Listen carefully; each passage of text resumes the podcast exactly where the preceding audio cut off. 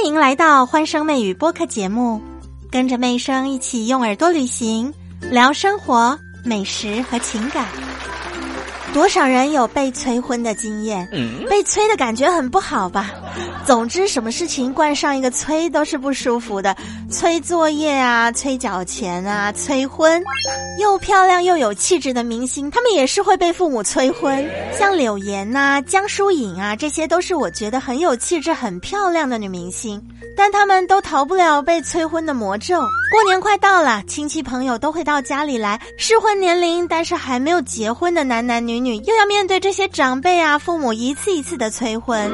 你们有被催催婚的经验吗？在催婚之前就是催谈恋爱，催婚之后呢就是催生孩子，生了孩子之后就是催生男的，生了男的之后就催再生一个男的。这些是妹生当心理咨询师呢，很多个案心里面的烦恼。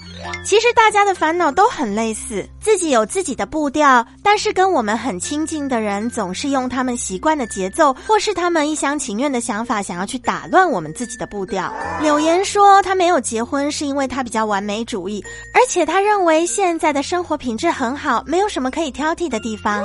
柳岩在十二月十四号的晚上九点，她也来到喜马拉雅的直播间，跟大家畅谈被父母催婚的感觉。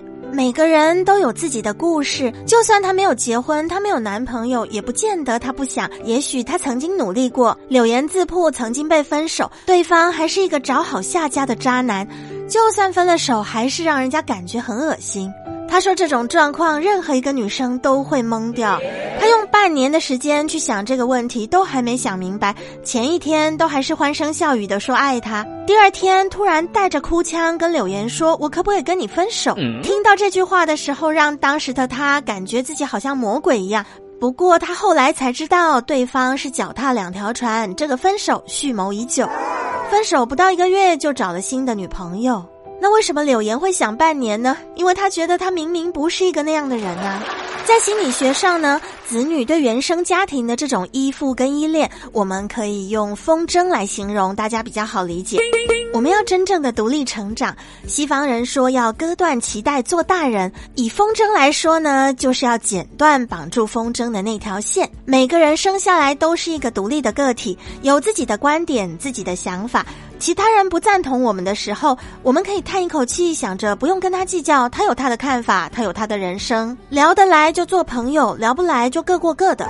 跟爸爸妈妈的关系也是这样，我们毕竟改变不了他们，他们也是独立的个体，所以相对的也不要因为父母亲的催来改变自己对人生的规划。互相改变的过程是一种自讨苦吃，但是这种苦呢，有的时候两头吃，就在于你接受了对方的催的时候，还没有准备好的事情，还没有水到渠成，现在不应该发生的事，因为催而加速了它的运作，这样的运作是一种内耗。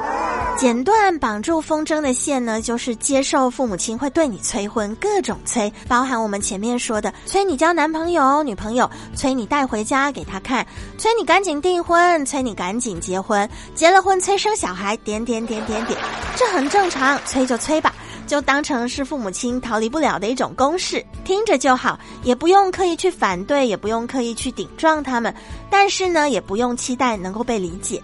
大家的立场都不一样，怎么样都没有办法要到一个圆满跟两全其美，所以其实也别把它当成一种遗憾。违背了心去做的事情，就像是催婚。不管现在没有对象，硬找一个，或者已经有了对象，但谈到一半，硬生生的被催着结婚，都还是会有很多的问题往后需要面对的。强摘的瓜不甜，被催的人心里烦。多么希望两代之间都能够为彼此多着想一点。换个角度，如果我们去催父母亲多赚一点钱，他们压力也很大。想一想，你催的对象，如果你催的对象是你的子女，是不是能够多一些理解，少一些要求，把这个催往后放一放，听听他的说法？欢声媚语，我们下集见。现在就订阅专辑，可别错过最有趣的热点话题了。